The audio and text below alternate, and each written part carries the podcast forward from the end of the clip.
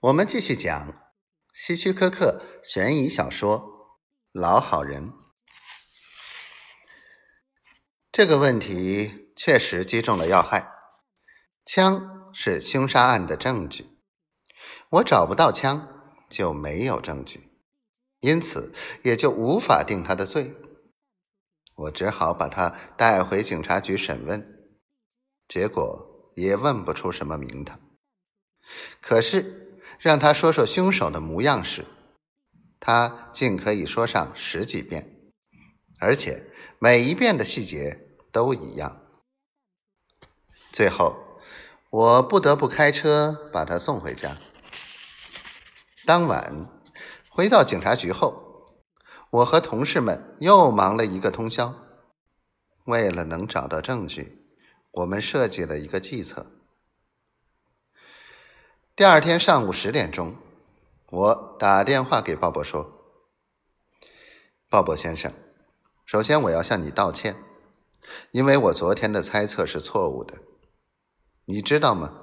我们已经抓到了真凶，和你描述的那个人一样。我想请你来辨认一下，可以吗？”什么？你是说电话那头？传来鲍勃疑惑的声音：“是的，我们确认这个人就是杀害你妹夫的凶手，但是他现在还没有招供。你能来警察局指认吗？”我说：“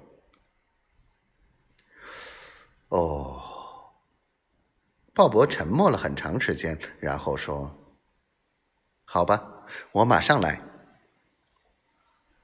我们事先安排了五个身材瘦长的人坐在那里，他们全部穿着茶色长裤和茶色皮夹克，尤其是第一个人，和鲍勃所描述的一模一样：黑皮肤、油光光的黑头发，从左边嘴角一直延伸到左耳垂的疤痕，右面颊。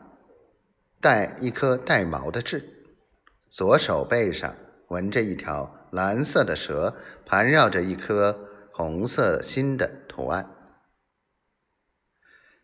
鲍勃先生，请你仔细辨认一下。我瞥了一眼鲍勃，说：“只见鲍勃双眼圆睁，张着嘴巴愣在那里。眼前的这一切让他太吃惊了。”怎么会有这样的事情？自己幻想中的凶手竟然会真有其人？